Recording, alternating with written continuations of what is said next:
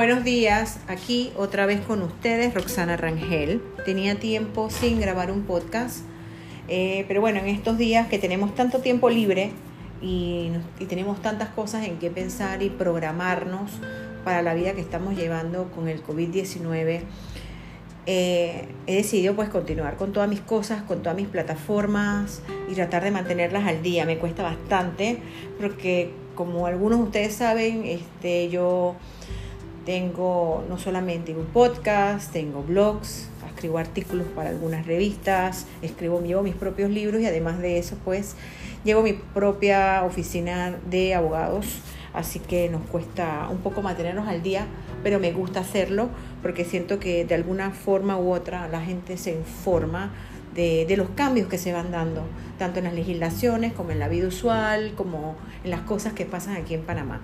Ahora mismo estamos con nuestra nueva realidad, como algunos lo han llamado, que no es más que nuestra vida con el COVID, con el COVID-19. Eh, eh, tenemos que comenzar a... Yo pienso que para aquellos que están eh, ya viviendo una cuarentena desde hace un tiempo, que tenemos que comenzar a prepararnos, comenzar a, crear lo que viene ahora, eh, después de los 40 días en que muchas empresas han tenido que parar en seco sus actividades como en Panamá, pues las empresas que se dedican a la venta al por menor, la gente que, que tenía mucho contacto con público, como los cines, eh, los salones de belleza, eh, sin hablar de otro conjunto de actividades que dependían mucho del contacto directo con las personas. Y sabiendo de que a la vista no hay todavía ningún tipo de vacuna, por lo menos no para el 2020.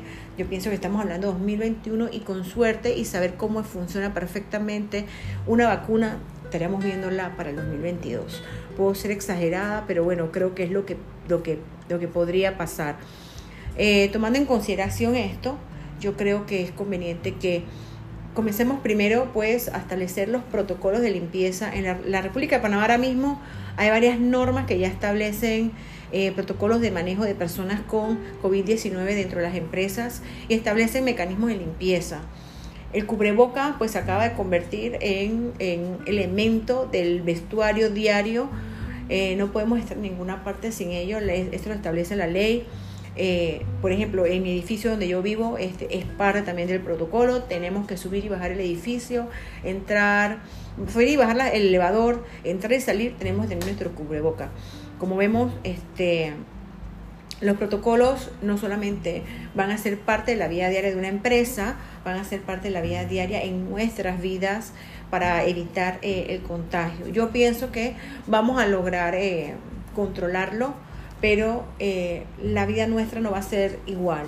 Como mucha gente lo ha llamado, va a ser la nueva normalidad, en donde definitivamente los contactos persona a persona este, se van alejando y vamos a tener que ir viendo cómo, cómo vendemos nuestros productos, cómo controlamos la entrada de la gente, cómo implementamos cosas nuevas y, y, sobre todo cómo nos adaptamos, porque romper parámetros y romper esquemas no solamente es de, de papel y establecer estrategias, sino que también hay que ir cambiando eh, la forma como pensamos. En este episodio de hoy voy a hablarle de tres cosas indispensables que es a mi parecer lo que tenemos que ir incorporando a nuestras estrategias del día después de mañana, como la película que es cuando nos toque eh, irnos reincorporando de poco a poco a todos nuestros negocios o a nuestras a nuestra profesión, a nuestro quehacer diario, para aquellas personas que llevamos negocios, llevamos empresas, eh, o que simplemente trabajamos solos, lo estábamos acostumbrados a el persona a persona que era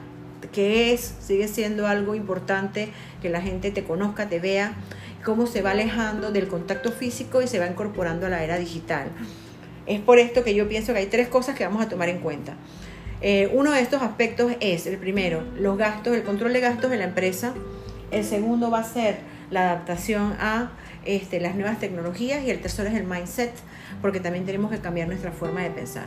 Cuando hablamos de los gastos de la empresa, para aquellas empresas que han tenido que suspender los contratos de trabajo, va a llevar un momento en que hay que decidir eh, cómo va a continuar la vida de la empresa.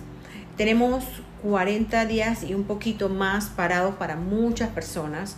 Y porque no son recuperables. No es que tú vas a poder facturar un montón de plata hacia atrás para recuperar un hueco de 30 días. Y tenías cinco empleados que ganaban 800 dólares recuperar, que has tenido que pagarles o que les pagaste un mes, les pagaste un décimo sin tener que facturar, porque no tienes a quién facturarle, porque tus servicios dependían de clientes que no necesariamente requieren tu servicio en estos momentos. Te está causando un hueco gigante a tu presupuesto anual. Y es por esto que tenemos que comenzar a reducir costos. Eh, yo en lo personal soy de lo que primero te voy a decir, este, tienes que cortar gastos y seguramente vas a tener que dejar ir un montón de personas que trabajaban para ti y vas a tener que aprender a vivir solo. En, mi último blog, que lo pueden encontrar en mi página web roxanarangel.com, escribí de que en estos momentos mi forma de pensar es que lo que va a brillar, va a sobrevivir, es la pequeña y la microempresa, que es la que ha, trabajado por mucho tiempo con poquita gente, repartiendo un millón de actividades entre ellas y aún así llegaron, llegan a seguir trabajando y facturan, aunque son pequeñitas. Creo que es el momento de ellas de sobresalir, creo que es la que se van a mantener. Eh, también pienso que para nosotros los abogados, el abogado unipersonal que tenía dos pasantes, un pasante o que hacía muchas cosas él mismo, es el que va a seguir, va a seguir este, existiendo porque no veo a las grandes firmas que estaban acostumbrados a tener la secretaria, tres asistentes, dos pasantes, a que uno le controla la llamada, no veo cómo ellos van a sostenerse en el tiempo. Sobre todo porque eh, muchos clientes definitivamente no se van a querer reunir, vamos a darle un lado, vamos a, comenzar a dejar a un lado estos lobbies y estas grandes negociaciones por dejar todo grabado y guardado en, en, en video y que mucha gente no les gusta. Entonces, eh, hay una adaptación que nos va a costar. Es por esto que yo pienso que si tienes una empresa donde tenías muchos empleados, vas a tener que comenzar a cortar empleados, pero de forma inteligente. Hay un libro que yo puedo recomendar que he estado escuchando, eh, yo escucho muchos audiobooks, también los leo, que se llama Grow to Fit, que habla de que cuando tú haces reducciones de gastos, tienes que hacerlo de manera inteligente. Buscar cuáles son las áreas más fuertes en tu empresa para entonces enfocar tus energías hacia esas áreas y entonces recortar los gastos de adentro hacia afuera. Es decir, mantengo mi, mi centro de trabajo protegido, si, si yo me dedico a las ventas y a, poner productos afuera eh, en, cadenas, en cadenas de distribución, me voy a enfocar en mis equipos de venta y voy a comenzar a dejar al lado todo lo demás y pedir entonces servicios outsourcing. Eh, de contabilidad, de facturación, porque yo sé que lo que a mí me interesa es vender, eh, me interesa a mi, a, mi gente que está en la calle distribuyendo. Me voy a enfocar en esta gente y voy a comenzar a dejar al lado todo lo que está de más eh, la persona que tenía dos secretarias, la asistente que está de más, las tres, las tres recepcionistas que tenían diferentes turnos porque trabajamos todo el día comenzar con estas cosas para enfocarnos en lo que me, interesa a mí, que produzca el trabajo porque tenemos que seguir trabajando, porque las empresas no pueden desaparecer por 40 o 60 días, sino que tienen que ajustarse a lo, como le acabo de decir, una nueva normalidad. Y por eso pienso que debe comenzar, debemos comenzar a reducir los costos. Esto es preparándose. Esto no se va a hacer el día después de mañana, el día que llegó, el día que abrimos, sino Vamos a comenzar a reajustar nuestros presupuestos anuales, vamos a comenzar a recortar lo que no necesitamos, lo que estaba de más y a enfocarnos en lo que sí es importante, que es la facturación, el generar ingresos y que la empresa siga existiendo. El segundo punto es que definitivamente, como hemos hablado, el COVID trae una nueva realidad para nosotros, que es que la gente no se va a reunir, la gente ya no te va a querer ver, la gente te va a llamar por teléfono, la gente se va a reunir contigo por Zoom, que hemos visto que hoy en estos momentos todo el mundo se reúne por Zoom, tenemos que 20 personas están reunidas por Zoom, todo el mundo está hablando, están analizando. Yo, en lo personal, durante todos estos días, he revisado contratos por Zoom, me he reunido con mis clientes, la gente te va a dejar de ver. Entonces, ¿qué haces tú para prepararte a esta realidad que va a dejar de ser física? a una era digital, a una tecnología tenemos que comenzar a ver las plataformas, qué vamos a hacer en nuestras páginas web, vamos a adaptar, eh, vamos a comprar mejores cámaras, vamos a tener un salón de reuniones para Zoom, vamos a preparar a nuestra gente para que aprenda a usar Zoom, porque no todo el mundo lo puede usar, no todo el mundo lo sabe usar. Entonces tenemos que enfocarnos en esas cosas, en la parte digital, la parte tecnológica de nuestra empresa, porque es lo que viene. No, no es un invento. La gente no se va a reunir, como les acabo de decir. Hablamos de quizás una vacuna en el 2021. ¿Y qué va a pasar de aquí al 2021? ¿Vas a dejar de, de, trabajar? ¿Vas a dejar de atender a los clientes? No. Tú tienes que tratar de seguir trabajando.